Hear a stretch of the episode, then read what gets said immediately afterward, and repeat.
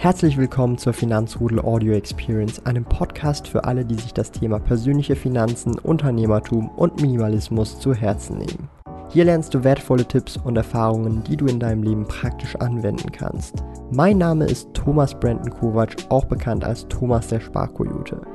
Ich bin Unternehmer und führe den größten Schweizer Finanz-YouTube-Kanal und Finanzblog sparkoyote.ch.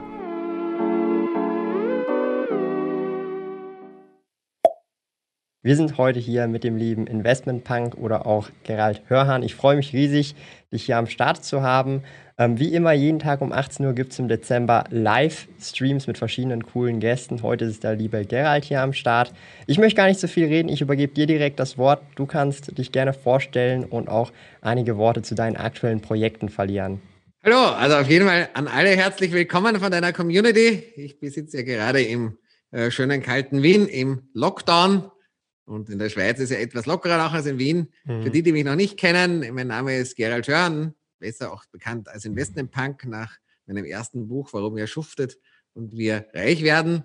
Ich bin gelernter Investmentbanker, habe in Harvard Wirtschaft und Mathematik studiert, habe dann der Wall Street bei JP Morgan und bei, in Frankfurt bei McKinsey als Investmentbanker gelernt, habe das Geschäft dann aufgebaut. Dann habe ich begonnen in Liegenschaften zu investieren, primär im Rhein-Main-Gebiet, in Frankfurt, in, in, Offenbach, in Wiesbaden und dann auch noch in Stuttgart, in Hannover und jetzt erst kürzlich im Speckgürtel von Berlin und auch noch in Mailand und in Wien und in Graz ein paar Sachen.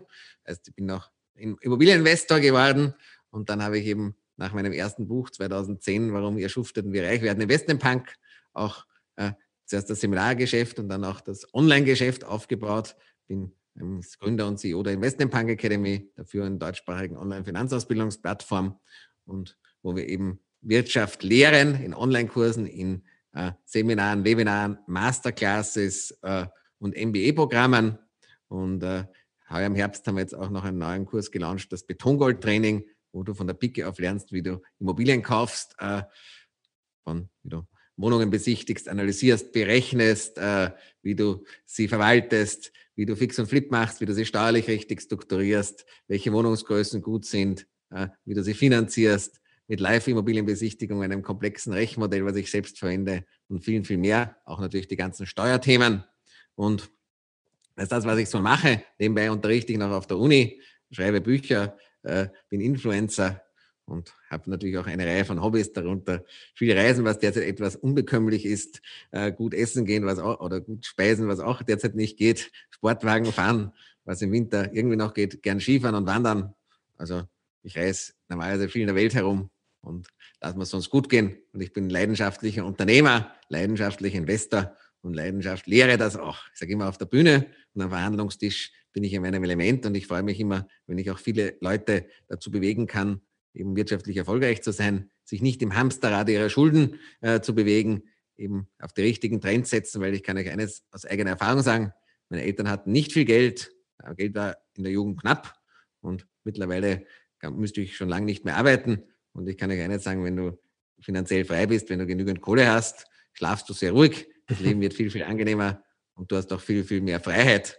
Und das war mir auch sehr, sehr wichtig. Also ich kann dir jedem empfehlen, diesen Weg zu gehen und nicht den Weg der Konzernkarriere, der Weg des Arschkriechens, der Weg des Eigenheims, des neuen Leasingautos, ja, der Konsumschulden, wo man dann das Geld ausgibt, was man nicht hat. Weil dieser Weg ist sehr traurig, der führt am Ende zu Unfreiheit, zu Sklaverei und am Ende natürlich gerade in Zeiten, wo jetzt, wo es eine gewaltige Vermögensumverteilung gibt, auch vermutlich zur Armut. Mhm.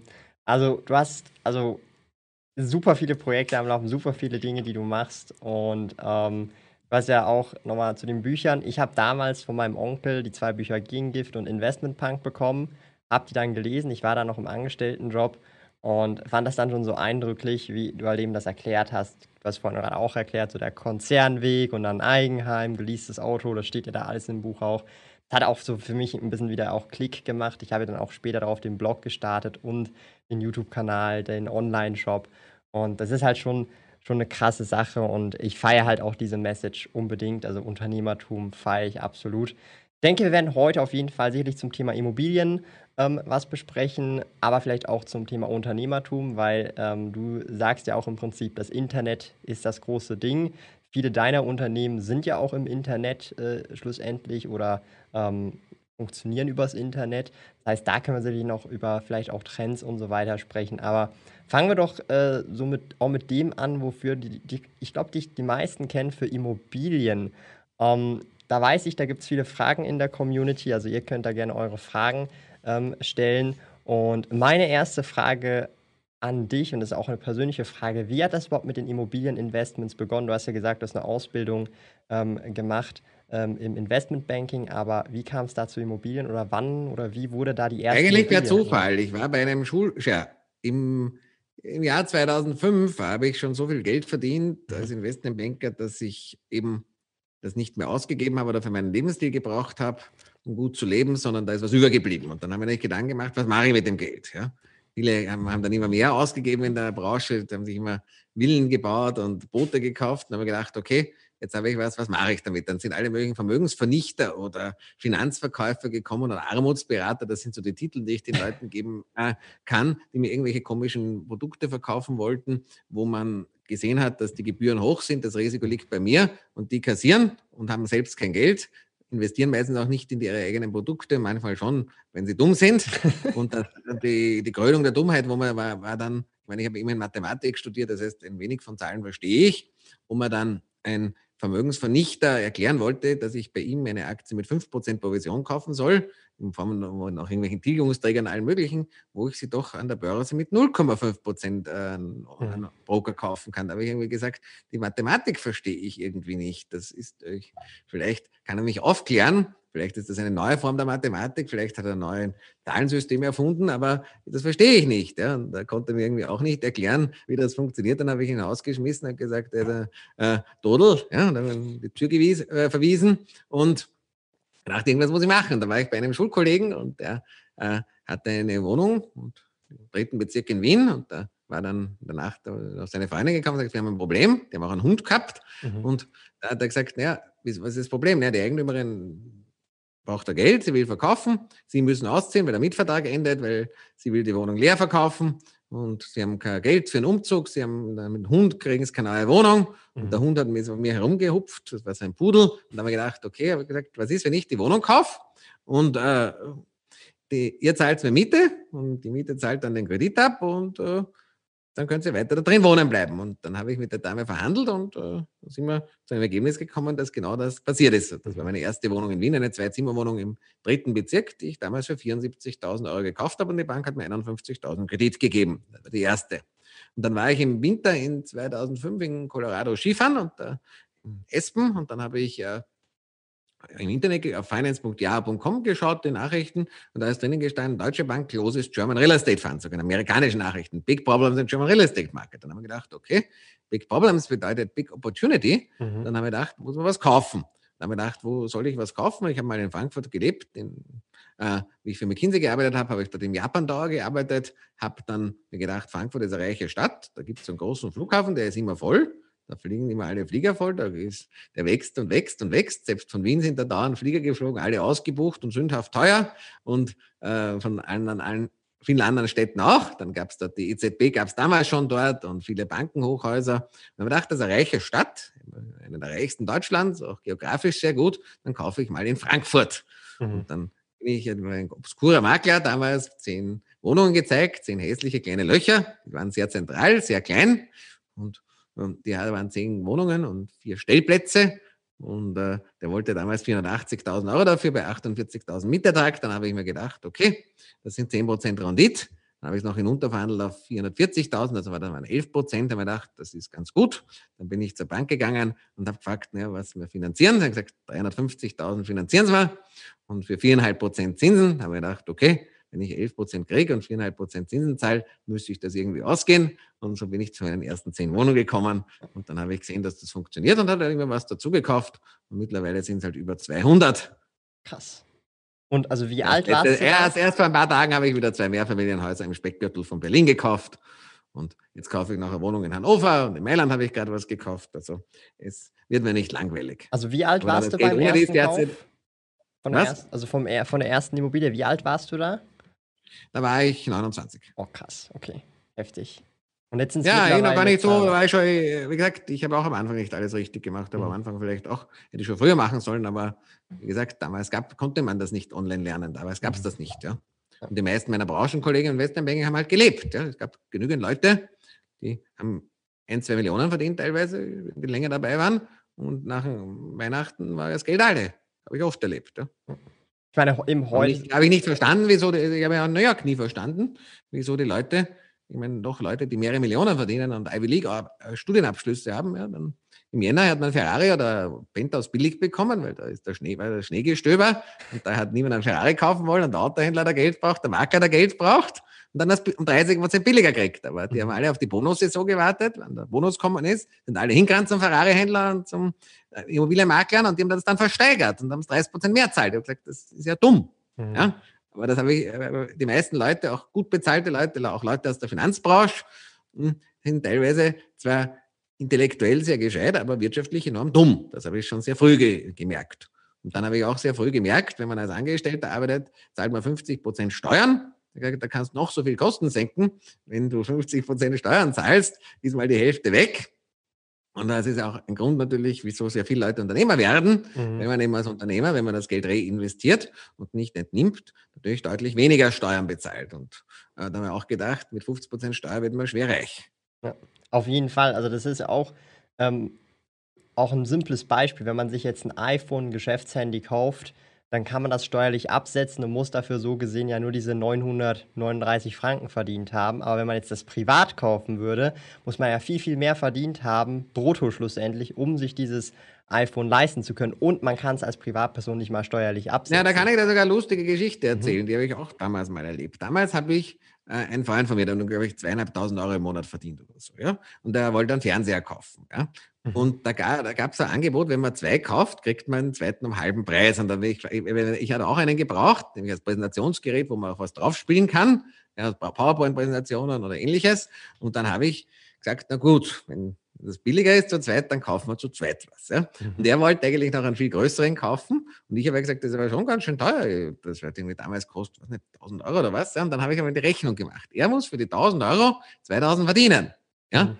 Ich, weil es ja für mich eine Firmenausgabe ist, weil ich den Fernseher tatsächlich nicht für privat gebraucht habe, mhm. sondern eben äh, für mein Büro, kostet mich ungefähr 820 Euro. Ja? Weil ich ja noch die Umsatzsteuer mehr zurückholen kann.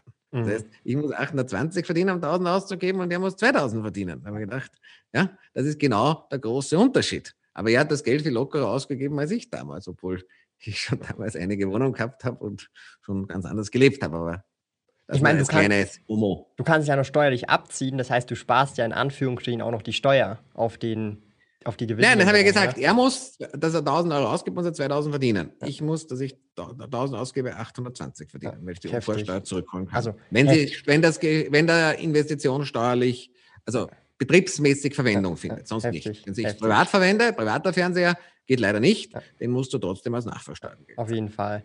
Ähm, einfach nur heftig. Also das sind halt so kleine Basics, aber das ist dann auch bei den größeren Sachen ist es genau die, oder sind dieselben Gesetze, dieselben Regeln und dann einfach mit viel, viel höheren Zahlen als jetzt zum Beispiel mit diesen 2000 oder 800 ähm, Euro. Wir haben jetzt aber noch eine Frage von einem Stammgast und zwar dem lieben Schwabe mit Kopf. Er freut sich jetzt schon, äh, glaube ich, äh, die ganze Woche auf diesen Livestream hier.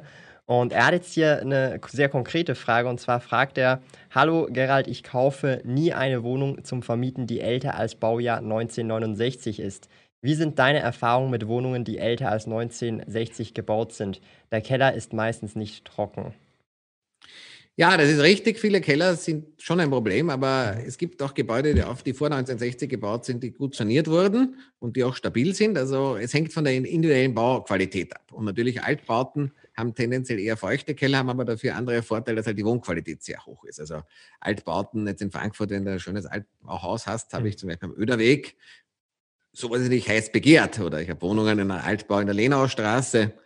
Das ist halt die Nachfrage auch sehr hoch. Ja. Mhm. Also ich habe kein Problem damit, aber ich schaue mir natürlich schon noch die Bausubstanz an. Beispielsweise, wenn es Holzdräme gibt, wenn die Eisendräme schon verrostet sind, wenn im Keller überall das Wasser steht, da muss man schon entsprechend vorsichtig sein. Ja. Mhm. Also ähm, wenn ich das richtig dann verstehe, hast du auch beides. Also auch neuere Bauten, aber als auch. Äh, ja, ich habe jetzt im Speckgürtel von Berlin sogar Neubauten gekauft, die ganz neu gebaut wurden vom Entwickler, mhm. während ich eben auch alles habe von alten Gebäuden bis hin zu mhm. Gebäuden aus den 50er, 60er, 70er, 80er, 90er. Also ich habe ein Querbeet im Portfolio, so ziemlich alles, was es gibt. Das Portfolio ist ja mittlerweile schon ein Sammelsurium und da ist halt viel dabei. Ja. Klein und groß, mehr natürlich mehr hässliche kleine Löcher als große, ja, und Speckgürtel und Stadt und verschiedene Städte. Es ist halt schon ein wenig diversifiziert. Ja. Ähm, wenn wir eh schon beim Thema Immobilien noch sind, Hiko34 fragt gerade, herzlich willkommen Gerald in unserer Community, schön, dass du da bist. Sag mal, was, was hältst du von REITs, äh, der Realty Income, Gladstone oder sollte man doch lieber in REIT-ETFs investieren? Also es ist wahrscheinlich auch so ein bisschen eine Frage, vor allem für Leute, die jetzt nicht das Kapital haben, um in Immobilien zu investieren. Äh, was hältst du von diesen Real Estate Investment Trusts? Also Real Estate Investment Trusts, genauso wie Immobilienaktiengesellschaften. Und dann gibt es noch eine andere Kategorie, die wieder anders ist. Das sind Immobilienfonds oder mhm. KGs. Gibt es ja verschiedenste Spielarten, sind komplett andere Vermögensklassen. Mhm. Die, sie haben zwar grundsätzlich natürlich eine gewisse Korrelation mit der Immobilienpreisentwicklung, aber es kommt natürlich einerseits darauf an, Nummer eins, was, ist, was für Immobilien sind da drinnen? Sind da Wohnimmobilien drin? Sind da Gewerbeimmobilien drinnen? Sind da Shopping Malls drinnen? In welchen Ländern oder in welchen Städten ist das drin? Und das zweite ist, wie gut ist das Management? Ist das Management ehrlich oder ist korrupt? Ich meine, es gab ja in Deutschland einige Fälle von sehr fragwürdigen Firmenübernahmen in der Immobilienbranche beispielsweise, die nicht ganz mhm. skandalumwittert waren, auch bei börsennotierten Gesellschaften. Ja? Also man muss sich im Einzelfall immer die entsprechende Struktur anschauen. Und auch aus steuerlicher Sicht, Immobilien haben natürlich eine ganz, es gibt zwei Nachteile von REITs oder auch Immobilienaktien gegenüber klassischen Immobilien. Mhm. Das eine ist der steuerliche Nachteil. Wenn du heute Immobilienaktien beispielsweise kaufst oder REITs ist noch ein bisschen komplizierter, weil das ja äh, je nach Struktur in den, meisten in den USA sitzt und dann noch zusätzliche Steuerthemen anfallen, äh, kannst du nicht einfach laufend die Beteiligung abschreiben. Eine Immobilie kannst du laufend abschreiben, obwohl sie mehr wert wird. Das mhm. kannst du bei einem REIT oder bei einer Immobilienaktiengesellschaft normalerweise nicht. Ja? Das ist ein gewisser Steuervorteil der Immobilie. Und der Cashflow dieser Dinge ist auch nicht so sehr planbar wie bei, der bei den Wohnimmobilien, da ist da doch die Miete. Ja? Bei REITs oder bei Immobilienaktiengesellschaften bist du darauf angewiesen, dass die Dividende auszahlen. Und wenn sie halt mhm. misswirtschaften oder entscheiden, sie wollen lieber investieren oder sich die Vorstände bereichern, äh, wird keiner ausgeschüttet. Ja? Das liegt nicht in deiner Hand. Und das zweite Thema, was du auch hast, du kannst das nicht mit fremdem Geld leveragen oder sehr schlecht. Äh, du kannst bei einer Immobilie, egal wo auf der Welt, wenn Lage gut ist und die Immobilie im Wohnbereich ist und ein Cashflow erwirtschaftet, kannst du 60, 70, 80, 90 Prozent, manchmal sogar mehr, aber wovon rate ich hier ab, des Kaufpreises mit einer Bank finanzieren. In Deutschland derzeit unter 1 Prozent auf 10 Jahre fix, also fast geschenkt. Auf eine Million zahlst du 8000 Euro Zinsen. Ja, nix. Mhm. Und auf der anderen Seite, wenn du heute eine Aktie kaufst oder ein RIT, ja, wenn die Bank einen RIT überhaupt finanziert, aber nehmen wir eine Immobilienaktie, das kennen ja auch viele beispielsweise. Äh, Deutsche Wohnen ist ein, ein, klassisches Beispiel. Ja. Dann finanziert die Bank maximal 30 bis 50 Prozent. Und das Problem ist, dass die Bank das täglich bewertet. Und wenn du jetzt sagst, ich kaufe die Aktie wäre bei 100 und ich kaufe mit 50 Eigenkapital und 50 Kredit, dann plötzlich nur einen Tag fällt die Aktie plötzlich auf 60. Nachher erholt sich wieder. Dann verkauft die Bank die Position raus oder verlangt den Eigenkapitalnachschuss mhm. und dann ist dein Geld weg. Und da kenne ich einige Leute, die am Anfang der Corona-Pandemie ja? Die haben eben Aktien auf Leverage gehabt und dann ist halt kurz runtergegangen und dann haben die Banken die Position geschlossen und er hatte nicht das Eigenkapital so kurzfristig nachzuschießen, um eben das zu verhindern. Ja. Und damit, das ist bei Immobilien anders, deswegen sind es komplett andere Vermögensklassen, wo aber fairerweise nicht eine gewisse Preis, also eine deutsche Immobilien, börsennotierte Immobiliengesellschaft hat nicht eine gewisse Preiskorrelation mit den entsprechenden Immobilienmärkten, wo sie drin ist, ist keine Frage. Mhm. Aber manchmal gibt es auch eine Überbewertung der Aktien im Verhältnis zu dem Inhalt, also was da drinnen ist. Gerade in Boomzeiten sind oft die börsennotierten Aktien oder auch die REIT-Werte höher als der sogenannte Net Asset Value, der dann auch schon hoch ist. Und in Krisenzeiten sind oft die Börsebewertungen oder REIT-Bewertung geringer als der Net Asset Value, was dazu führt, dass es sogenannte Arbitragemöglichkeiten gibt. Ja. Weil selber zum Beispiel in Boomzeiten von Bitcoin gab es Bitcoin-Fonds, die eh schon teure Bitcoins und andere Kryptowährungen gehabt haben und deren Börsekapitalisierung war dann das Vierfache als der Wert ihrer Bitcoins, wo man dachte, die Bitcoins kriegen Kinder. Ja. Und das, irgendwie geht das nicht. Die Bitcoins kriegen keine Kinder und auch Immobilien bekommen keine Kinder. Ja, das habe ich noch nicht gesehen. Ja. Schön wär's, oder? ja, aber ich habe es zumindest noch nicht äh, physisch erlebt, dass plötzlich ein Haus plötzlich neue Häuser produziert. Ja. Also wie ein Hunde Kinder kriegt, gibt neue Hunde. Aber gibt es offensichtlich nicht bei einem Haus. Ja. und die ähm. Börse sieht das manchmal so, weil sie in Boomzeiten Risiko zu wenig bewertet und in Krisenzeiten Risiko zu viel. Ähm, wenn wir jetzt so ein bisschen auch weg vom Thema Immobilien kommen, und zwar im Titel steht ja auch, ähm, du bist ja Selfmade-Millionär und hier fragt nämlich ähm, Bawatz, ich hoffe, ich habe es richtig ausgesprochen, ähm, wie du tatsächlich die erste Million verdient hast. Also wie bist du Millionär geworden? Ja, als Investmentbanker. Als Investmentbanker verdient man gut und da bin ich Millionär geworden. Und dann, meine ersten Immobilien habe ich gekauft, da war ich eigentlich schon knapp Millionär, ja. ja. Das heißt, ähm, also eigentlich als Investmentbanker und dann hast du so den Sprung gemacht, Immobilieninvestments, Unternehmertum. Ja, weil ich halt dann Geld gehabt habe. Ja. Ich meine, ich habe immer gut gelebt. Ich meine, das war schon immer etwas, ich war sicherlich, das lernt man auch an der Wall Street, dass man nichts angreift, dass man ja. sich alles machen lässt. Ich hatte halt immer schon Sekretärin, einen Chauffeur, äh, schnelles Auto, auch wenn ich es günstig gekauft habe, muss man fairerweise mhm. sagen und das noch immer tue. Ja, gut gelebt, schöne Urlaube, also ich habe mir es nicht schlecht gehen lassen, war jeden Tag essen. Also ich wäre wär sparsamer damals gewesen, hätte ich ein paar Jahre früher Immobilien kaufen können, wäre ich heute noch reicher. Muss man auch dazu sagen. Habe ich halt nicht gemacht. Man muss halt da, glaube ich, eine gewisse Balance finden. Da kommen wir auch zur nächsten Frage vom lieben Number Cruncher. Ähm, und zwar, ich paraphrasiere das jetzt einfach mal. Es geht so ein bisschen um den Lebensstandard oder die Lifestyle-Inflation. Ähm, ich denke mal, du bist ja auch äh, ein Fan davon, unter seinen Verhältnissen zu leben, sprich einfach weniger auszugeben, als man verdient. Aber wie siehst du das mit dem Lifestyle erhöhen? Wie approachst du das selber? Oder? Ja, also, da, da, da also generell wär, würdest du mich heute bezeichnen als sogenannten Overaccumulator Fels, also im Verhältnis zu dem, was ich verdiene, mhm. äh, habe ich sehr viel Vermögen, ja, mhm. trotz allem. Also ich bin heute ein alter Herr Nett, wer nicht schon Millionär wäre, ja schon eher fast eine Beleidigung. Ich habe schon ein bisschen mehr ja. Viel mehr als das. Ja. ja. Ich habe jetzt gerade das Eigenkapital, was ich da eingeschossen habe für die zwei Mehrfamilienhäuser und für die Wohnung da in Hannover und in Mailand, ist schon ein bisschen mehr als eine Million. Also ja. so ein Verständnis zu geben. Aber hm, bei mir sind zwei Sachen. Ich habe immer gewusst, schon sehr früh, dass ich mit wenig Geld nicht auskommen kann. Ja? Bei den meisten Leuten ist es so, sie leben, wenn sie wenig verdienen, geben sie wenig aus. Immer ein bisschen mehr meistens, als sie verdienen. Mhm.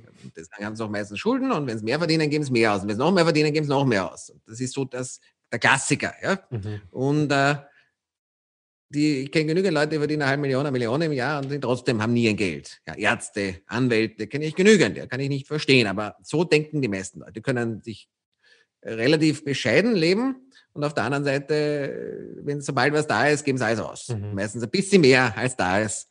Banken reden dann Kredite ein und dann sind sie immer im Hamsterrad. Ja. Bei mir war es komplett anders. Also das war, ich weiß, weiß nicht wieso, aber bei mir klar, mit wenig Geld komme ich nicht aus. Also damals eine Million Schilling oder 100.000 Euro, weil man klar, brauche ich mehr zum Leben. Das war mir von Anfang an klar, da war ich 15 gesagt, weil zentral leben, ja, selbst wenn es eine kleine Wohnung ist, ich habe auch in einer Einzimmerwohnung begonnen, ja, auch in New York, in einem kleinen hässlichen Loch, wie man so schön sagt, ja, ein schnelles Auto mit Chauffeur, eine Sekretärin, ja, ein schöne Urlaube, ja, äh, jeden Tag essen gehen, also so die Basics, die habe ich mal gesagt, die kosten was. Ja. Natürlich, wenn mhm. man geschickt ist beim Auto kaufen, was ich immer war, und wenn du geschickt bist beim Essen gehen und so weiter, kann man schon einige sparen, aber es kostet mal ein gewisser Grundlevel. Ja. Mhm. Und da war mir klar, ohne dem geht es nicht, also muss ich so viel verdienen, dass ich das zahlen kann, weil sonst bin ich bankrott. Das war, hat irgendwie, als Mathematiker versteht man, dass das nicht dauerhaft geht, dass man mehr ausgibt, dass man einnimmt. Also haben wir klar, ich muss viel arbeiten und ich muss sehr viel verdienen, dass ich überhaupt mal meine Basis decken kann. Allerdings bei mir war es dann irgendwann so, relativ rasch, und das war eigentlich schon 2006, 2007, so im Großen und Ganzen. Ja, 2000, ich habe mich damals noch relativ arm gefühlt, fairerweise, ja, muss ich auch dazu sagen. Ich, schon, ich habe damals mit meinem Banker mal gesprochen, wieso man bei einem Kredit keine äh, Sondertilgung drinnen hatten. Und damals hat er mir gesagt, ja, damals war, war Geld nicht so locker wie heute. Ja? Mhm. Und äh, weil es ging um eine Vorfälligkeitsentschädigung. Und dann habe ich mir damals gedacht, damals hatte ich schon Aston Martin und dann Audi RS6, glaube ich, und habe am Stephansplatz gibt und habe 40 Wohnungen also gehabt, habe ich auch noch relativ arm gefühlt. Ja. Und bei mir war es aber dann so, dass ab dem Zeitpunkt, wo ich mich trotzdem noch relativ arm gefühlt habe, trotz allem die Basis-Lifestyle-Sachen erledigt waren. Das war so 2007, 2008, 2009. Ja. Da ist aber, da gesagt, nach drei Knackwürsten ist der Hund relativ satt. ja? Und dann habe ich aber begonnen, sehr viel Geld zu verdienen. Ja? Millionen verdient, teilweise in manchen Jahren. Ja? Und dann war natürlich, wenn der Lebensstil gleich bleibt und die Dinge hinaufsteigen, äh, war natürlich eine große Divergenz da, Vermögen, das man investieren konnte. Da ich das mhm. gut in, immer in Liegenschaften und in andere Vermögenswerte investiert habe, habe ich halt sehr viel Vermögen aufgebaut.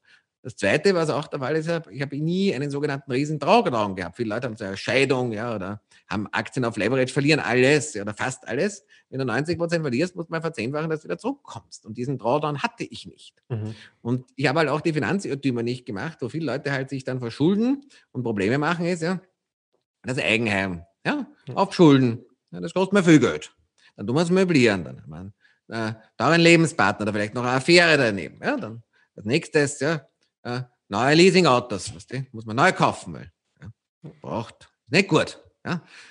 Kostet natürlich alles was. Schöne Zinsen zahlt man auch jemanden, 4, 5 Prozent teilweise. Ja. Und dann geht es weiter, wenn man mehr verdient, dann braucht man einen Zweitwohnsitz. Und dann kommt das Pferd und die Yacht und ja, der Autorennstall, die, die, der Fußballpräsident. Ja, da habe ich schon so viele Dummheiten gesehen, ja, wo halt dann die Leute das ganze Geld draufblasen, weil sie halt immer mehr ausgeben, als verdienen. Ja, und sich gleichzeitig auch Verbindlichkeiten aufhalten, beginnen mit Eigenheim, aber das geht nicht dann mhm. weiter, wenn du teure Sportwegen hast und Yachten und Pferd und alles, die kriegst du in der Krise nicht los. Du kannst ja nicht sofort sagen, ja, das Pferd lass ich jetzt sterben. Du musst ja trotzdem füttern und pflegen, ja. Und das Eigenheim musst, kriegst du auch nicht los. Du musst auch beheizen, sonst geht's kaputt, ja. Und die Yacht, die kriegst du überhaupt nicht los, ja. Die kostet nur Standgebühren und Reparaturen und so weiter.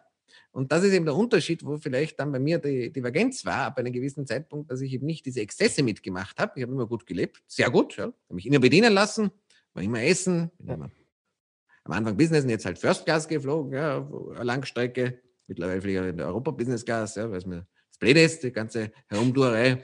und und äh, habe immer schnelle, schöne Autos gehabt, immer schön gebraucht, gekauft, geschickt, ja, auch steuerlich geschickt, strukturiert. Aber ich habe es eben nicht hinausgeschmissen. Mhm. Und dann, wenn du diesen Fehler nicht machst, es kommt nicht immer darauf an, ja, was deine Bedürfnisse sind, meine waren halt immer recht hoch, ja, muss ich auch dazu sagen, dann hast du ab irgendeinem Zeitpunkt ja, eine große Vermögensakkumulation, wenn du nachher keine Dummheiten machst. Und das habe ich immer gemacht. Und das Dritte, was ich auch gemacht habe, ich habe es immer steuerlich effizient strukturiert. Als Unternehmer geht das. Mhm. Ja, wenn man eben nicht 50 Prozent Steuer zahlt, also wie als Angestellter geht's, baut man schneller Vermögen auf. Ne? Ich hatte gutes Risikomanagement und äh, ich war halt auch fleißig. Ich meine, ich war mit, äh, schon in der Schule klar. Ja? Wenn man faul ist, wird man nichts erreichen. Und mit 40 mhm. Stunden in der Woche wird man anbleiben. Da werde ich mir das, was ich mir vorstelle, nicht leisten können. Und mir war klar, ich werde kein VW Golf fahren wie mein Vater. Das war mir klar. Ja? Ja, und dann war mir klar, wenn ich ein schönes Auto haben will oder einen Chauffeur, und wenn ich, meine Mutter hat mir gesagt, ich muss kochen lernen. Ich, gesagt, ich will nicht kochen lernen. Also ich werde jemanden haben, der mich bekocht. Na gut, das stimmt sogar. In der Corona-Zeit habe ich jemanden, der mich bekocht. Zur Not stelle ich einen Koch an. Ja. Aber das kostet ja Geld. Und wenn man, man war klar, das muss man verdienen. Und dafür wird, werden sie 40 Stunden pro Woche nicht ausreichen in der Arbeit. Ja, und die Leute, die dann sagen, ja, äh, ich will Work-Life-Balance und ich will all das haben, es funktioniert nicht. Und gerade am Anfang der Karriere muss man halt zwei Dinge machen. Man muss sehr fleißig sein und man muss entsprechend auch auf die Ausgaben achten. Mhm. Und ich gebe da vielleicht ein Beispiel, was immer die Leute vergessen. Ja? Wenn jemand sagt, mit Work-Life-Balance und Mindset und lauter Bullshit, ja? ja? Vergleich jetzt mit jemandem nur, der macht dieselbe Arbeit, der eine 40 Stunden Woche, der andere 80 Stunden. Mhm. Ja? Und dieselben Lebenshaltungskosten. Ja? Der eine verdient 3000 und hat 2000 Lebenshaltungskosten, beim 1000 über. Ja? Der mal netto. Ja? Der andere, nur wenn er halt doppelt so viel arbeitet, verdient er doppelt so viel. Ja? Verdient 6.000, hat auch 2.000 Lebenshaltungskosten, schon 4.000 Euro. Das heißt, der kann mal das Vierfache investieren ja. im Monat. Ja? Nehmen wir aber den in fünf Jahren her. Ja? Der, der 80 Stunden pro Woche arbeitet, hat ja schon viel mehr Joberfahrung. Mhm. Das heißt, sein Stundensatz, das ist eine Gage, wird deutlich höher sein, als die, der, der 40 Stunden gearbeitet hat. Ja? Sein Erfahrungsschatz auch. Und dann wächst irgendwann das Vermögen exponentiell, sodass der eben der eine irgendwann das 10, 20, 50-fache Vermögen hat als der andere. Mhm. Und gleichzeitig, wenn die Lebenshaltungskosten in beiden Fällen gleich sind, tendenziell sind sie bei dem, der mehr arbeitet, sogar niedriger, weil er jetzt keine Zeit hat, das Geld auszugeben. Absolut. Merke ich auch mir. Ja. Ich komme nicht dazu, das Geld auszugeben. Führt tendenziell natürlich dazu, dass natürlich, wenn gerade am Anfang, wenn die Lebenshaltungskosten im Verhältnis zu deinem Einkommen zu hoch sind, ja, dann kannst du nichts investieren. Wenn du halt fleißiger bist, kannst du was investieren. Das war auch bei mir am Anfang vielleicht auch ein Fehler, dass ich am Anfang halt so gut gelebt habe und daher erst mhm. verhältnismäßig spät richtig äh, begonnen habe zu investieren, nämlich erst Ende 20. Ja. Also wie viel, also wenn ich noch fragen darf, wie viele Stunden arbeitest du ungefähr pro Woche an all deinen Projekten? Ja, die Frage ist, weil, was du bei mir als Arbeit definierst. Ich meine, ich bin heute sicherlich auf Maslow 6. Ich mache das, worauf mir einen Spaß habe. Also ja, also Arbeit ist für mich mehr, auch das, was halt Spaß macht. Ich mache ja auch die Projekte. Also einfach so, ja, wo ich nicht dass das Geld einbringt, direkt oder indirekt. Naja, ich meine, wenn du sagst, die Zeiten, wo ich mich damit beschäftige, und das können auch durchaus angenehme Sachen sein. Normalerweise zum Beispiel sitze ich halt zwei, zum Mittag in einem Restaurant und sehr gut und lasse mich mhm. bedienen und habe halt dann meine Meetings und schreibe, lese meine Verträge oder wenn mache jetzt Social Media oder mache mhm. jetzt ein Interview mit dir oder überlege mir, wie ich mein Geld investiere, ja, ja oder treffe irgendwie Kunden und gehe Sportwagen fahren, wo man Geschäft bespricht, ja, äh, oder irgendwo hin, wo ich Leute einfach so, ja, du kannst du kannst es nicht mehr so richtig trennen, aber mhm. wenn, wenn, du rechnest, die gesamte Zeit, die ich damit verbringe, auch geistig, mir strategisch zu überlegen, was ich tue, mhm. äh, Dinge, Fachliteratur lesen, mich weiterbilden, äh, wirst du sicherlich auf 80, 90 Stunden pro Woche kommen. Die inkludieren natürlich einerseits die Firmen zu führen, mein Vermögen zu investieren, meine Reichweite zu steigern, Bühnenauftritte, Seminare, mhm. Masterclasses zu halten, Videos zu drehen, Deals zu verhandeln, Investmentbanking-Geschäft abzuwickeln. Ja, mein Vermögen zu vermehren, Weiterbildung, Leute treffen. Also es ist schon oft verfließt das natürlich ab einer gewissen Level, aber ich investiere schon sehr viel Zeit. Also morgens habe ich ein Immobilienseminar online. Da sitze ich von 10 am Morgen bis 10 am Abend, 11 am Abend hier und halte Immobilienseminar. Ja. Am Sonntag habe ich dann strategische Diskussion mit meinem CEO über die Geschäftsstrategie des nächsten Jahres. Da muss ich auch noch eine Kolumne für die Kronenzeitung schreiben. Da muss ich noch einen Kaufvertrag lesen für die kleine Wohnung in Hannover. Ähm, dann habe ich noch diverse Dinge zu bearbeiten. Also ich bin schon tätig. Ja. Was der Unterschied ist, dass ich mir sehr, sehr die Plätze bis jetzt auf Corona sehr angenehm gestalten kann. Also ich kann mhm. in Southbridge am Strand liegen und meine Arbeit machen. Ja. Also nicht nur das, ich meine, du machst das Ganze auch sehr smart. Also du arbeitest ja nicht nur hart, sondern smart, indem du halt die Reichweite durchs Internet leveragest oder halt Mitarbeiter einstellst, Dinge delegierst. Wir hatten es vorhin ja auch im Gespräch. Ähm, ich mache hier alles bei meinem Stream selber, ich richte hier alles selber ein und du hast dann, wenn du streamst, irgendjemanden, der dahinter die ganze Technik für dich dann schlussendlich ähm, macht. Das ja, aber lernst dann aber auch nicht, ja, in der Wurst, du lernst, dass du es nicht angreifst, ja. dass du machen lässt. Das ist eine Sache, die auch Deswegen hatte ich schon mit 21 eine Sekretärin, weil ich gesagt habe, mhm. wenn meine Stunden, also und die eine Putzfrau hatte ich schon auf der Uni, mhm. weil damals habe ich 10 Dollar oder 15 Dollar in meinen Teilzeitjobs verdient, der Putzfrau habe ich 7 Dollar bezahlt. Und dann gesagt, wieso soll ich meine Wäsche waschen und mein Zimmer aufräumen, wenn es die Putzfrau billiger macht, als was ich verdiene? Ja. ja, war ganz einfach, ja. Und das kann ich auch nicht so gut. Ich kann mehr Geld, besser Geld verdienen. Mhm. Und äh, mir war immer klar, dass ich halt die meisten Leute verschwenden viel zu viel Zeit darauf. Ja. Dafür nimmt man sich eine Sekretärin, einen Chauffeur, eine, eine Putzfrau, lebt in der Nähe von der Arbeit, dann kann man sich sehr, sehr viel Zeit ersparen und die kann man halt fürs Geld verdienen verwenden. Ja, ja. Ähm, wir haben noch äh, eine Frage auch von einem Schweizer, den ich auch persönlich kenne, vom lieben Dani Siedler. Und zwar fragt er, bist du nur in Immobilien investiert oder auch in anderen äh, Assetklassen? An die habe ich andere Assetklassen, aber Immobilien sind halt aufgrund der Wertsteigerung und aufgrund des Fachknow-hows halt schon etwas groß im Verhältnis zu den anderen Sachen. Also ich sage immer zum Beispiel, 10 Kilo Gold macht bei meinem Vermögen nicht mehr sehr viel aus. Ja, aber die Lagerung von 10 Kilo Gold ist gar nicht mehr so trivial. Aber natürlich habe ich Gold, ich habe äh, Bitcoin und ein paar andere Kryptowährungen. Ich habe etwa 20 Unternehmensbeteiligungen. Manche entwickeln sich da auch durchaus gut. Ja, ich habe natürlich mein ganzes digitales Geschäft. Ich habe mhm. natürlich Aktien bzw. ETF-Ansparpläne. Ich mhm. habe äh, Private Equity Investments also ich habe schon eine Reihe von Vermögenswerten, nur im Verhältnis zu den Immobilien und natürlich zum digitalen Geschäft ist das andere, wie gesagt, 10 Kilo Gold bedeuten sie nicht allzu viel bei mir. Ja. Vielleicht jetzt auch noch. Das so ist vielleicht, äh, wie gesagt, das ist der Wert von, ein, zwei, von zwei Wohnungen. Ja. Mhm. Vielleicht noch so eine, eine, eine, spannende Frage einfach von meiner Seite aus, weil ich halt auch ähm, denke, dass das Internet, das, was wir heutzutage sehen, noch immer nicht das wirklich ist, was wir in den nächsten 10, 15, 20 Jahren sehen werden. Was denkst du, ist dir persönlich wichtiger? Deine digitalen Assets und digitale Assets sind ja auch deine Personal Brand, deine Online-Projekte oder deine Immobilien. Was ist dir? Beides. Ich sage immer, auf, ich, ich sage mal so, auf, auf, digitalen Assets und Betongold schlaft man gut. Und idealerweise hat man beides. Ja. Ja? Oder welche, also ich sage es mal so, welches würdest du bevorzugen, wenn du müsstest? Oder? Kann ich, also kann ich dir schwer sagen. Ja, da, ich kann auch sagen, wieso. Ja, auch die Immobilien werden in Zukunft auch ein Geschäftsmodell bleiben. Mhm. Nummer eins wird das Geld entwertet massiv derzeit durch die Zentralbanken. Das wird sich nicht ändern, weil es dazu führt, dass harte Vermögenswerte an Wert gewinnen. Und selbst wenn du jetzt einen Roboter hast oder einen Klon von dir und du stellst den Roboter auf die Straßen beim Schnee, dann sagt Syntax, ja, der ist kaputt. Auch der braucht noch eine Behausung, sagen wir mhm. mal. Ja? Das heißt, das Geschäftsmodell wird auch zukünftig funktionieren. Das Digitale wächst natürlich exponentieller, nur ich, auf der anderen Seite habe ich bei Immobilien noch mehr Know-how als im digitalen Bereich.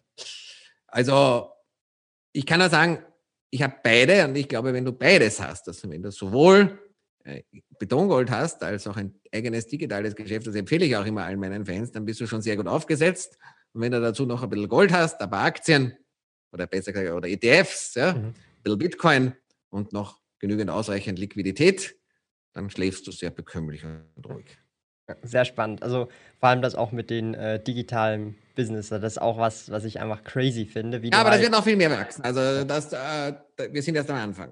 Also ich, also ich meine, ich komme ja auch nicht aus einer reichen Familie oder so, also eher das Gegenteil. Und was man sich so in zwei, drei Jahren online aufbauen kann, ohne wirklich Startkapital, sondern nur mit Zeit, das ist einfach crazy. Du brauchst halt nicht irgendwie Geld dafür. Das ist zum Beispiel bei Immobilien das Problem, was ich hier in der Schweiz für mich persönlich sehe. Du hast so eine hohe Einstiegshürde, weil du musst ja auch 20% anzahlen hier in der Schweiz. Du kannst nicht weniger ähm, anzahlen, Minimum 20%. Und wenn du da nicht schon Vermögen von irgendwo hast, musst du das erstmal aufbauen, damit du überhaupt äh, an die Immobilien äh, äh Ja, du gehst nach Deutschland. Du kommst nach Deutschland für deine Fans. Ich, unter www.betongoldtraining.com kann man das lernen, wie man es kauft. In Deutschland ist es billiger. Und wenn du kein Geld für Immobilien am Anfang hast, musst du halt über wiederum digitale Reichweite äh, ein paar Deals akquirieren und an andere vermitteln. Und dann tust du halt bei 1, 2, 3 vermitteln Mhm. Und dann hast du erst die Eigenkapital für die erste Wohnung und dann machst du wieder zwei, drei Vermittlungsgeschäfte und dann hast du wieder die nächste Wohnung. Ich habe ja Fans von mir, die mir Immobilien bringen und denen zahle ich wieder Provision. Und wenn ihr das halt zwei, dreimal macht bei Leuten wie mir, dann kann er sich die nächste Wohnung selbst dann zahlen. Also es geht schon. Also jetzt wisst ihr Bescheid, vermittelt dem lieben Gerald äh, eure äh, Immobilien, wenn ihr gute Deals habt. Ja, ich meine natürlich äh, idealerweise den Plätzen, wo ich investiert bin, also beispielsweise insbesondere im Rhein-Main-Gebiet, also Frankfurt, Wiesbaden, mhm. Offenbach, Mainz, ja. Darmstadt, Mannheim, äh, äh Bad Homburg, äh, Kronberg, Oberursel, im mhm. Großraum Stuttgart, also Stuttgart selbst plus äh, Kornwestheim, wie, wie heißen die alle, Ludwigsburg, wie heißt der nochmal? Den dritten Namen habe ich jetzt wieder vergessen, aber Speckgürtel Stuttgart. Leonberg geht auf jeden Fall noch, ja. ja. Ähm, ich gucke jetzt gerade noch mal noch ein paar spannende Fragen, aber in der Zeit, du hast vorhin auch noch Bitcoin kurz erwähnt. Ähm, ich finde aktuell die Situation, ich habe auch schon mit Lars Erichsen beim letzten Stream darüber gesprochen, Bitcoin ist aktuell sehr ein spannendes Thema, weil halt auch viele, ich sage jetzt mal, andere Unternehmen wie jetzt Square oder andere. Ja, der hat jetzt nicht so spannend, das war mal viel spannender, wie es bei 3000 Euro war. Ja, klar, klar, das, das verstehe ich schon. Aber da, ich weiß nicht, wieso es jetzt spannend ist, weil der Preis so hoch ist. Also irgendwie, äh, wenn es niedrig ist, ist es spannend. Wenn es niemand nee, wollte, was ja? ich mehr spannend finde, ist, dass, ähm, dass halt eben solche großen Firmen auch einfach da jetzt einsteigen im großen Stile. Siehst du das irgendwie, also ich meine, was ist da so deine Meinung dazu? Denkst du, der Zug ist schon Es ist meiner Meinung nach nach wie vor hochspekulativ. Wir wissen nicht, es wird staatliche Kryptowährungen geben, unter anderem auch als erstes aus China den sogenannten Iremimbi. Es wird auch konzerngedeckte Kryptowährungen geben, beispielsweise von Amazon, Alibaba, Facebook ja. und so weiter. Die werden beide kommen und eine Konkurrenz der Kryptowährungen machen. Es ist spekulativ, es hat aber auch eine Chance, dass das viel Geld wert ist, weil Bitcoin gibt es 21 Millionen. Das Geld wird gedruckt und vermehrt, mhm. es gibt kein Morgen. Ja? Deswegen ist es ziemlich gut inflationsgeschützt und deswegen sehe ich eine gute Chance, dass das mal für Geld wert wird. Ja? Aber es kann auch nichts wert sein. Und also deswegen also will ich immer so ein bis eineinhalb Prozent des Vermögens in digitale Währungen zu investieren. Etwa vier, fünf Prozent in Gold, physisches Gold. Aber ich bin ja da auch etwas eher vorsichtiger unterwegs. Wenn du aggressiver bist, kannst du ein bisschen mehr investieren. Mhm. Aber vielleicht ist auch jetzt nicht der ideale Zeitpunkt, Bitcoins zu kaufen. Vielleicht ist jetzt eher der ideale Zeitpunkt, Gold zu kaufen. Weil der Goldpreis ist durchaus ein bisschen gefallen und der Dollar ist auch sehr schwach. Und das Gold denominiert den Dollar. Das heißt, vielleicht ist eher der Zeitpunkt, jetzt Gold zu kaufen und mhm. Bitcoin mm, und auch Ethereum waren immerhin die bestperformenden Assetklassen dieses Jahres. Darf man nicht unterschätzen. Ja. Ich meine, ich habe es in meinem eigenen Krypto-Portfolio gesehen. Ja, das ist ein, klein, ein kärglicher Teil meines Vermögens ist, aber ich habe trotzdem schöne sechsstellige Zuwächse gehabt. Ja. Ich muss aber ganz ehrlich sagen, also ich bin ja auch im Trading Card Bereich tätig und da gibt es ja auch höherpreisigere äh, Karten, also einzelne Karten. Und ähm, also da haben wir sogar noch höheres Wachstum als jetzt zum Beispiel bei Bitcoin. Wir haben Karten oder. Ja, aber es ist ein großer Unterschied. Da will ich vielleicht gleich eines ja. dazu sagen. Der Unterschied ist, Bitcoin ist ein liquider Vermögenswert. Wenn du das verkaufen willst, kannst du es verkaufen. Ja. Und es gibt natürlich Special Assets, die können, zähle ich Oldtimer dazu, Wein. Genau. Ja. Äh, irgendwelche alten Schallplatten, ja, äh, Steifteddybären, Märklin-Modelleisenbahnen, irgendwelche mhm. Spielkarten, ja, alte Atlasse und Globen, ja, gibt es äh, Feuerwehrautos, Modellflugzeuge, ja, da gibt es eine unendliche Spielwiese, ja. Äh, die können teilweise sehr gute Wertentwicklung haben, aber auch einen Nachteil, dass man sie eben nicht einfach beliebig verkaufen kann. Exakt. Ja? Aber man kann damit viel, wenn man eine, da braucht man Liebe dazu. Ich habe auch so eine Modellautosammlung, die ist vermutlich so viel wert wie mein Aston Martin, ja, der hat auch 5000 äh, Elemente drinnen, um ein Beispiel zu geben. Ich habe auch ein paar alte Märklin-Eisenbahnen, die sind auch gar nicht mhm. so wenig wert. Und äh, vielleicht ein lustiges Beispiel, einer meiner, der Bruder von meinem Steuerberater ist Chef, äh, arbeitet beim Zoll und da haben sie mal einen Tipp bekommen, dass irgendein Typ aus New York kommt, den sollen sie sich anschauen. Ja. Und dann ist er gekommen, ein alter Herr, mit seinem Enkel. Und das Enkel hat gehabt einen Teddybär. Mhm. Ja. Dann haben sie ihn kontrolliert, alter Schnüffelhunde, und das Einzige, was sie gefunden haben, war ein Teddybär. Mhm. Ja, und er hat gesagt, ja, mein Enkel, der liebt die Teddybären, das hat ihn so genommen. Ja. und dann wollten sie ihn gehen lassen, er hat gesagt, keine Drogen, nur Teddybären, komisch. Ja. Ah, und dann hat einer gesagt, ruf mal beim Dorotheum an. Das ist so ein Bewertungs- und ja. Versteigerungsinstitut für alte Sachen. Ja. ja. Und äh, dann hat er gesagt, für welche Marken sind die? Schick mir aber Bilder. Dann hat er Bilder gemacht. Das waren so alte Steif-CD-Bären. Und das, was der Engel in der Hand gehabt hat, hat 20.000 Euro wert gehabt. Und die ganze Ladung für eine halbe Million. Krass. Krass. Das war natürlich dann Zollbetrug im großen Stil. Die Teddybären sind beschlagnahmt worden, ja, wegen Zollbetrug. Ja. Aber also man kann, also diese Dinge können viel Geld wert sein, mhm. haben auch einen Vorteil, sie sind inflationsgeschützt, weil mhm. alte Teddybären, Oldtimer oder äh, was auch immer du da nimmst, ja, werden nicht mehr, ja. Mhm. Und äh, wenn halt viel Geld drauf fließt, mehr als sonst, weil es halt mehr Geld gibt, werden die Preise auch tendenziell steigen, aber sie sind halt nicht liquide. Ja. ja.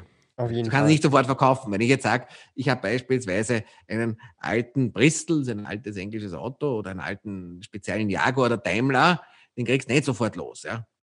Mhm. Also da, dann brauchst du eine Zeit, bis du einen anderen Liebhaber findest, der dir auch den Preis dafür zahlt. Oder einen Alfa, alten Alfa Romeo, ja, ich, die sind auch begehrt, aber muss darf man jemand finden, der so einen Alfa Romeo will. Ja. Ja? Wir haben jetzt auch noch eine sehr persönliche Frage an dich vom lieben Jan. Und zwar, ähm, hast du ein bestimmtes Ziel, das du in deinem Leben erreichen möchtest? Ja, ich habe noch viele Ziele, ein bestimmtes, ihr könnt ein ganzes Buch darüber schreiben. Aber Vielleicht ein paar, so die, die am wichtigsten sind. Ja, der nächste, also gehen wir mal ein paar Schritte durch. Die nächste Sache ist mal Fuck You Money. Also das heißt 100 Millionen Vermögen. Das heißt ein eigener Turm, der Investmentbank Tower in Frankfurt, ja. Mhm. Und dann natürlich auch ein paar Spielzeuge, die dazugehören, so wie ein eigener Jet, zumindest mal ein kleines Flugzeug, ja. Mhm. Und ein Pagani als Dienstwagen, ein englischer Butler der Payroll genauso wie ein französischer Sternekoch, also so ein paar halt Kleinigkeiten halt mal. Und dann, äh, ich habe immer gesagt, die Welt werde ich nicht verlassen, bevor ich Milliardär bin oder vielleicht Multimilliardär, weil die Zentralbank so viel Geld druckt. Also ich möchte mal mit einem, einem eigenen Airbus fliegen. Aber dann, das dauert noch lange. Ja. Wie teuer ist eine Airbus? Ich, also ich habe keine Ahnung. Ja, wenn du ihn geschickt kaufst, äh, ist der kriegst den vermutlich, wenn du in einer Zeit wie jetzt kaufst, würdest du ungefähr einen Airbus kriegen für 15 bis 20 Millionen. Aber das Thema ist eher die Erhaltungskosten, die kosten 10 Millionen mehr. Krass, okay. Ganz. Äh, also, also, es gibt schon auch Steigerungsstufen, ja. aber deswegen, äh, wie gesagt, also das Buch meiner Ziele ist lang. Ich habe kurzfristige, mittelfristige und langfristige Ziele und ich bin noch hungrig wie unser Bürohund. Ja, bin ich ja. halt hungrig und das hält auch jung. Ja. ja. Also ich habe nicht vor, mich zur Ruhe zu setzen, sondern ich habe weiterhin gewaltigen Ehrgeiz und Spaß an dem, was ich mache. Und ich habe eine Freude, viel Geld zu verdienen und ich habe eine Freude, anderen Leuten zu lernen, wie man viel Geld verdient. Also ist eigentlich so ein bisschen auch das beste Beispiel. Du bist ja eigentlich in dem Sinn schon finanziell frei, aber du arbeitest oder machst trotzdem an deinen Projekten weiter, weil es ja einfach Spaß macht und ja, du siehst da halt kein Ende mehr. Jetzt, ja, aber ich gebe da, ich meine, es gibt auch ein paar Beispiele. Ich meine, die Frage bekomme ich oft, wieso ich arbeite. Nummer eins, ich meine, es macht mir Spaß, aber es gibt auch ein paar andere Dinge.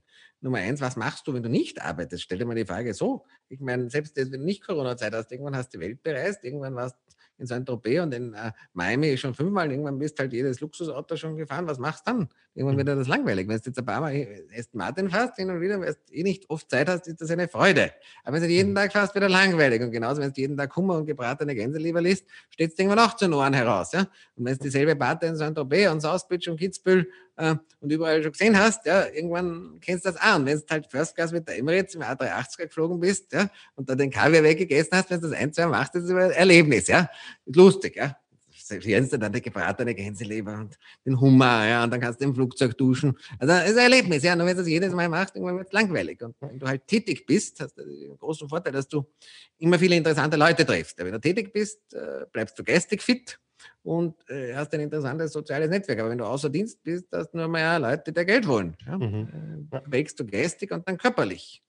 Also ich würde niemandem empfehlen, sich zur Ruhe zu setzen. Ich habe es auch bei Unternehmern gesehen oder Ex-Vorständen, die mit viel Geld in den Ruhestand gegangen sind. Die meisten, die sich nicht nachher wieder was Neues aufgebaut haben, sind dann alle geistig und körperlich verfallen. Manche sind verstorben, manche sind drogenabhängig geworden, manche sind Alkoholiker geworden, manche haben dann herumgehurt und am Ende hat das meistens ein böses Ende genommen. Ja? Aber äh, eine gewisse Arbeit, äh, eine Aufgabe diszipliniert dich auch und hält dich fern von vielen Dummheiten. Auf jeden Fall. Du hast auch gar keine Zeit. Mal, wenn, du mal ein paar, wenn du mal ein paar schöne Dinge leisten willst, dann zahlst du das aus der Portokasse und genießt das einfach. Dann um, hat es auch noch einen Seltenheitswert. ja. Vielleicht auch noch eine andere Frage und zwar: ähm, Hast du eine Morgenroutine und falls ja, wie, wie lautet sie?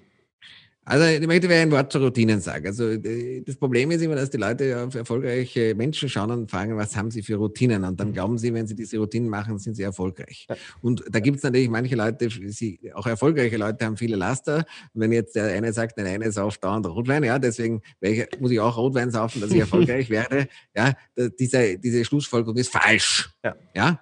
Also, ich möchte nur mal das als, als Klarstellung haben. Ja? Also, nur weil ich diese Routine habe, heißt das überhaupt nicht, dass das irgendwas mit Erfolg zu tun hat. Vielleicht sind sie manche sogar schädlich, ja. Der Erfolg hat, hängt bei mir von ganz anderen Faktoren ab, die ich auch schon vorab teilweise aufgezählt habe. Ja? Dass ich fleißig bin, dass ich mich weiterbilde, dass ich eine gute mhm. Ausbildung habe, dass ich mich immer wieder neu erfinde, dass ich Trends rechtzeitig erkenne, dass ich Risikomanagement habe, dass ich mich mit Steuern auskenne, solche Dinge, ja. Aber nicht mit Routinen. Ja? Aber generell bin ich, meine Schlaf relativ lang. Das bin kein Morgenmensch, sondern Nachtmensch. Und normalerweise wache ich halt so auf, so um neun, halb zehn oder manchmal um halb neun, wenn es dringend ist, ja.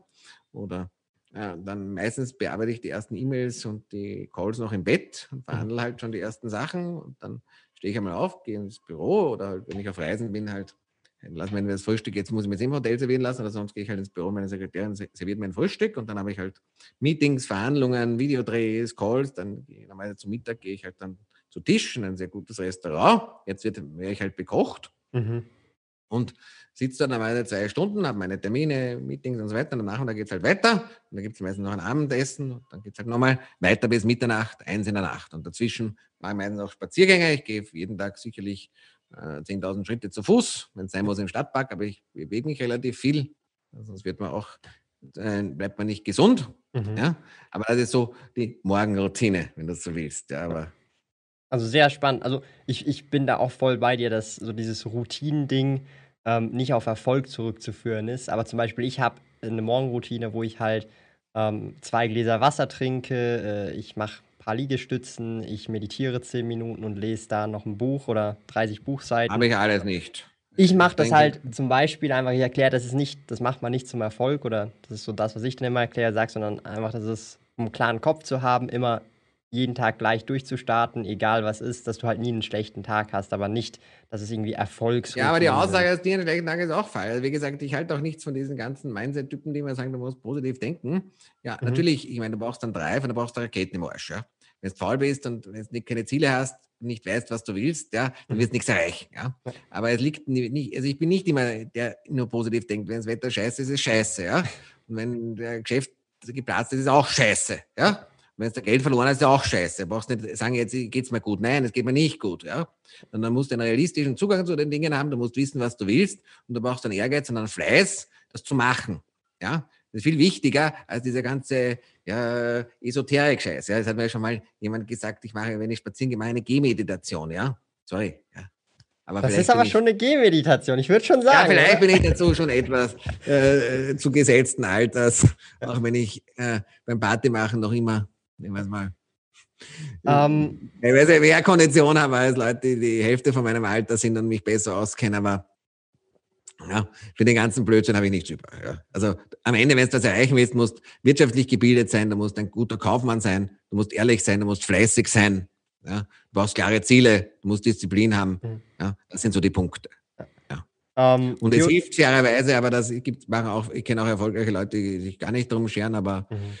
Äh, wenn du, es ist natürlich ein Gesundheit ist ein wichtiger Wert, merkt man jetzt auch in Zeiten von Corona, ja, äh, dass ich versuche, ich meine, ich habe genügend Last, das so ist nicht, ja, aber zumindest ich bewege mich relativ viel, ich esse viel Obst, ich esse recht leicht, ich schlafe lang und gut. Mhm. Und das sind vielleicht so ein paar Basics, die man vielleicht äh, sich im Kopf nehmen lassen sollte und vielleicht von allen Substanzen, sei es Alkohol, Rauchen, Shisha, äh, Pharmadrogen oder mhm. illegale Substanzen, die natürlich auch illegal sind, ja, wenn man zu viel davon macht und in zu großen Mengen, dann hält man das meistens nicht aus. Ja. Ja, und das andere ist der psychische Stress, ja. der natürlich auch meistens bedingt ist, dass man gescheites Geld hat. Ja, die meisten psychische, ich sage immer, auf einer Million schlaft man gut, auf vielen Millionen schlaft man besser, auf vielen Millionen Betongold und einem digitalen Geschäft schlaft man sehr, sehr bekömmlich. Ja, und äh, das ist natürlich finanzielle Probleme und Schulden sind natürlich der Hauptumstand für psychische Probleme in Wirklichkeit. Das ist, ja. das ist sehr oft so. Das ist ja wirklich sehr oft so. Und deswegen Aber, ist, glaube ich, die wichtigen Dinge, dass du einerseits viel Geld hast und dass du auch gesund bleibst, weil du kannst, mhm. das, du kannst damit Geld zukünftig immer mehr dir kaufen, auch an Gesundheit. Das wird sich noch deutlich steigern. Aber Gesundheit musst du schauen, dass du darauf achtest. Das würde ich trotzdem sagen, dass und dazu gehört eben Bewegung, ja, Dazu gehört leichtes mhm. Essen. Ja. Es gibt so das Sprichwort, Apple a day keeps the doctor away. Ich esse viele Äpfel und Bananen und Beeren und Hummersalat und solche Dinge. Ja. ja dass man nicht so einen Bauch einer Kugelform hat. Ja. Frische Luft. Ja, so, so die Basics, glaube ich, kann, sollte jeder vielleicht, aber es ist eine persönliche Entscheidung. Ist zumindest so, wie ich es sehe. Ja. Also ich meine, wenn man auch dann gesund lebt in dem Kontext, dann kannst du auch besser performen in deinem Job, in deinem Business, weil du auch einen klaren Kopf hast und nicht irgendwie halt eben äh, an deine Gesundheit denken musst, dass es da bergab geht, aber es, das ist halt so. Ich ja, ich meine, das muss ich auch sagen. Also ich kenne viele sehr reiche Leute, die, die scheren sich um gar nichts. Ja, es natürlich, die haben alle möglichen Beschwerden und Wehwehchen, gehen dann immer zum Doktor, ja, weil halt der Bauch eine Kugelform ist, ja, und weil halt der Weg die einzige Bewegung ist von der Villa zum Bentley oder von der Bentley zum Privatjet, ja, da wird man halt irgendwann sehr dick, ja, und die dann fressen und saufen ja, und dann noch andere Sachen machen. Also würde ich nicht hundertprozentig unterschreiben, aber für mich sehe ich es als mhm. wichtig. Ich möchte auch zum 100. Geburtstag, wenn du nach meinem Ziel sagst, soll in der Financial Times stehen, Crazy Austrian Investment Bank celebrates 100th birthday in style with a multi-billion dollar deal. Sehr nice. Ähm, jetzt kommen wir langsam zum Schluss und ähm, kommen auch zu der letzten Frage, die ich jedem Gast hier im Dezember stelle. Und zwar, wie schaut dein Jahr 2021 aus? Oder wie stellst du es dir vor? Also, ich meine, wir müssen ein paar Dinge. Also, das erste ist, wir werden, wir haben heuer ein sehr, sehr erfolgreiches Jahr gehabt. Also, wir haben mehr als verdoppelt die Investmentbank Akademie hat heuer allein jetzt natürlich auch mit der Masterclass, mit mhm. unserem neuen Betongold-Training, was sehr, sehr gut angekommen ist, äh, unseren Umsatz äh, zweieinhalbfacht. Ja, ich habe auch heuer doch einiges an Immobilien gekauft, also knapp mhm. unter 10 Millionen Assets dazu gekauft. Also, und nächstes Jahr ist die Runde wieder verdoppeln. Das heißt, Umsatz verdoppeln, Gewinn natürlich noch deutlich mehr steigern und äh, natürlich auch entsprechend Immobilien und ETFs und Gold und andere Vermögenswerte zuzukaufen. Und das werden wir insbesondere damit machen, dass wir eben weitere digitale Geschäftsmodelle aufbauen, die auch mit meinem bestehenden Geschäft gute Synergien ergeben, beispielsweise Kapitalbeschaffung für Immobilieninvestoren, nicht nur im großen Stil, was ich als Investmentbanker mache, sondern auch im kleineren Stil, ja, Vermakelung von Immobilien, Immobilientokenisierung, äh, dann habe ich, äh, werden wir nächstes Jahr auch einen neuen Steuerkurs lancieren, wo wir das gesamte Steuersystem inklusive Immobilien und Steuern und Beteiligungen und Steuern, Aktien und Steuern, Bitcoins und Steuern, Vererben, Schenken, äh, Einkommensteuer, Körperschaftssteuer, gewerblich und alles abdecken werden. Das wird auch ein sehr großes Geschäft werden. Also wir haben sehr, sehr viel vor, vor allem die Geschäfte, die wir haben, digital zu skalieren mhm. und das, wo wir schon überall stark sind, noch mehr Verbindungen zu schaffen, um eben deutlich äh, zu beschleunigen, gleichzeitig nämlich äh, auch weitere Assets zu kaufen, Also eben, wie gesagt, Immobilienportfolio weiter erweitern. Es wird sicherlich der, die zwei Häuser im Speckgürtel von Berlin schreien, glaube ich schon, die wollen noch äh, etwas mehr Nachbarn haben. Also vielleicht muss ich mich nochmal dort was einkaufen, auch in Mailand muss ich vielleicht was kaufen. Ja, vielleicht läuft auch in Frankfurt wieder was über den Weg und in Graz, jetzt habe ich acht Wohnungen dort, vielleicht werden es nochmal zehn mehr und dann auch ein bisschen Gold, dazu ein bisschen Bitcoin und so weiter. Also das ist mal so das Erste. Äh, ich sehe es relativ turbulent nachher in der, in der realen Welt. Also die Corona-Krise wird uns zumindest bis zum ersten Halbjahr gewaltig begleiten. Der Frühjahr wird noch sehr wild. Es kann auch ordentliche Verwerfungen an den Finanzmärkten geben. Ja, das wird nicht leicht. Auch im persönlichen Stil sieht man jetzt, jetzt muss ich überlegen, wo ich auf Urlaub hinfliege. Das ist ja schon fast eine groteske, äh, komplizierte Aktion. Da will ich ausfliegen, weil in Wien kannst du nichts essen gehen und nichts machen. Skifahren kannst du in Österreich auch nicht gehen. Und wenn du rausfliegst, kommst du nicht wieder rein. Also lauter komische Sachen. Ja. ja. Also es wird sicherlich sehr turbulent werden. Er muss auch immer auf Holz klopfen, dass man gesund bleibt, weil ich kenne doch einige Leute, die das gehabt haben, haben möchte ich Corona nicht.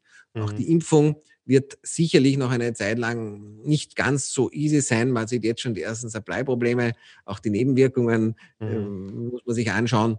Kurzfristig, langfristig, da weiß niemand was davon, aber also es wird ein turbulentes Jahr werden. Ich glaube auch, dass die, was ich in meinem Punk Friday Webinar gesagt habe, China first. China wird die Weltbühne beherrschen wie kein anderer. Das chinesische System des Staatskapitalismus haben wir bereits jetzt auch in Europa Staats- und Notenbankkapitalismus, Bürgerüberwachung und ähnliches. Freiheitsbeschränkungen, das hat man jetzt heuer alles gesehen, das wird sich mhm. erweitern. Also in einem turbulenten Umfeld macht man aber auch die besten Geschäfte, wenn die anderen Leute alle den Kopf in den Sand stecken und sagen, alles ist so schlimm. Ja, die Mindset-Coaches sagen, imaginiere dir, dass die Welt gut ist. Ja, das ist zwar trotzdem scheiße, das ist trotzdem nichts. Ja, ich sage zwar, die Sachen sind scheiße, aber gerade wenn es scheiße ist, macht man meistens die besten Geschäfte. Ja. Das heißt, auch wenn ich jetzt meine letzte Reise, ich durchaus da ein Hotel so einen Salatschüssel gehabt hat oder an einem Tag dann in Rewe gehen musste, da will ich nicht verhungern, mir Bananen, Äpfel kaufen und irgendwelches Toastbrot und irgendwelche Salami, damit ich noch irgendwas im Magen habe. Ja. Da habe ich trotzdem meine Häuser und Immobilien gekauft und besichtigt und verhandelt und Konferenzcalls gemacht. Und gerade kann ich euch nur jetzt eines sagen. Ja. Was derzeit passiert, ist die größte Vermögensumverteilung aller Zeiten gewaltig, gewaltigen Ausmaß. Mhm. Und äh, er muss dabei sein, auf der richtigen Seite. Und gerade in Krisenzeiten, in Zeiten, wo es turbulent ist, wo sich alles verändert, ja, da macht man die besten Geschäfte. Ja, da kann man richtig Vermögen aufbauen. Und das kann ich nur jedem von euch äh, wünschen. Einerseits, dass ihr gesund bleibt, sowohl kurzfristig bei Corona als auch langfristig. Ja. Und das Zweite ist, dass ihr diese Chance diese einmalige Chance nutzt, um richtig viel Kohle zu verdienen. Auf jeden Fall. Also ähm, die Ausblicke für das nächste Jahr sehr spannend, äh, deine Sicht. Also ich bin da auch äh, sehr gespannt, was da nächstes Jahr auf uns zukommen wird. Ähm, ich bedanke mich ganz herzlich, dass du dir hier die Zeit genommen hast, Gerald, hier eine Stunde mit der Finanzrudel-Community am Start zu sein. Ähm, ich hoffe, ich konnte genug ähm, eurer Fragen stellen. Ich habe versucht, möglichst viele Community-Fragen zu stellen. Und ähm, ja, also ich wünsche dir auf jeden Fall auch alles Gute, Gerald. Ich werde auf jeden Fall weiterhin auch deinen Content verfolgen, immer sehr viel Mehrwert ähm, äh, da. Und ähm, vielleicht hast du noch ein paar Schlussworte für die Community und dann können wir den Stream für heute beenden. Ja, ich meine, ich habe das Wichtigste ja schon gesagt, mhm. äh, was ich eben, dass jetzt der richtige Zeitpunkt ist, mhm. sein volles Potenzial zur Nutzung Gas zu geben. Also besser geht's nicht. Ja. Wenn du jetzt nicht digital wirst, wenn du jetzt nicht in HTS jetzt gehst, ja, wann dann? Ja? Mhm. Das Geld wird entwertet, die Zentralbanken drucken Geld ohne Ende. Das ist klar, wohin das führt. Ja? Also muss man zwangsläufig so Cash haben aber auch viele harte Assets und ein paar Schulden drauf. Mhm. Und ähm, vielleicht möchte ich auch eines schließen. Ja, ich, ihr wisst, ich meine, ich bin nicht verheiratet, ja, aber ich habe einen Sohn, den ich heiß liebe. Der heißt David, der ist so mit mir, so Partners in Crime nenne ich es. Er mhm. schaut mich so an, die Mama hat irgendjemand sagt, er soll was tun, ja, und er, ich schaue ihn an und er schaut mich an, der weiß, we think the same. Fuck it. Let's have fun together. Ja, so ungefähr. Ja, und äh, ein Kind ist eigentlich immer ein Geschenk Gottes. aber äh, wenn ich sage, was wünsche ich für einen David? Ja? Nummer eins, dass er ein ehrlich ist, dass er eine ehrliche, charakterlich integre Person ist. Das ist sehr wichtig. Das würde ich ja auch. Du müsst euch in den Spiegel schauen können. Wenn du nur ein Arschloch bist und alle Leute bestiehlst, das ist, hat kurze Beine. Das kannst, du, mhm. kannst du mit viel Geld verdienen, aber du hast ein entsprechendes Risiko und das ist auch eine ethische Frage. Das zweite ist, was ich auch eben sage immer, er soll sein volles Potenzial nutzen. Egal was er macht. Ich würde nicht zwingen, Investmentbanker, Online-Unternehmer, Immobilieninvestor zu sein. Ich setze ihn zwar ins Büro und habe ihm schon Goldbahn zeigt und Häuser. Ja, jetzt wollte er mich schon vom Chefsessel runterschmeißen, gesagt, na, das sitze ich, er hat sich schon einen Arbeitsplatz genommen, er will man anderen zuweisen. Also, wenn jetzt tut er nachher halt stempeln und äh, mir im Mund zu kleben, also er, eher, er ist ja noch fünf, aber er, er lernt natürlich äh, das Umfeld kennen, aber ich werde nicht zwingen. Aber egal was du machst, solltest du das volle Potenzial nutzen. Egal, ob du jetzt Künstler, Maler, Handwerker, Lehrer, Schauspieler, Investmentbanker, Fondsmanager, Premier, äh, Politiker bist, nutze dein volles Potenzial und Dein Ziel sollte, wenn du Politiker wirst, nicht sein, Bundespräsident oder Premierminister zu sein, ja, oder eben als Lehrer, ja, der beste Lehrer und der bestbezahlte Nachhilfelehrer, der 1000 Euro in der Stunde kassiert und die größte Reichweite hat, ja. Und nicht eben Durchschnitt, Average Sucks, ja. Und schaut, dass ihr gesund bleibt und reich werdet. Das sind Super. die zwei, die, die drei Sachen, weil ich glaube, in der, in dieser Kombination wirst du zufrieden sein, du wirst viel Spaß im Leben haben, ja und du wirst es nicht bereuen. Auf jeden Fall super. Ich bedanke mich nochmal ganz herzlich und ich wünsche allen, die jetzt auch bisher zugeschaut haben, einen super schönen Abend. Sind ja gut 200 Leute. Und äh, ja, danke dir nochmal, Gerald. Und ich würde sagen, schönen Abend wünsche ich dir und ja, beste Grüße an die Goldküste, wo man wenig danke. Steuern zahlt, aber es ist, so wie es ausschaut, aber die Schweiz der einzige Platz ist, wo man Skifahren geht kann, werde ich ja vielleicht in die Schweiz entweder nach St. Moritz oder nach Gstaad oder nach Davos oder äh, in ein anderes Skigebiet kommen, um im Skilauf zu frönen und weiter dann nach Dubai fliegen. Also schönen Abend wünsche ich allen zusammen. Alles Gute. Bye bye.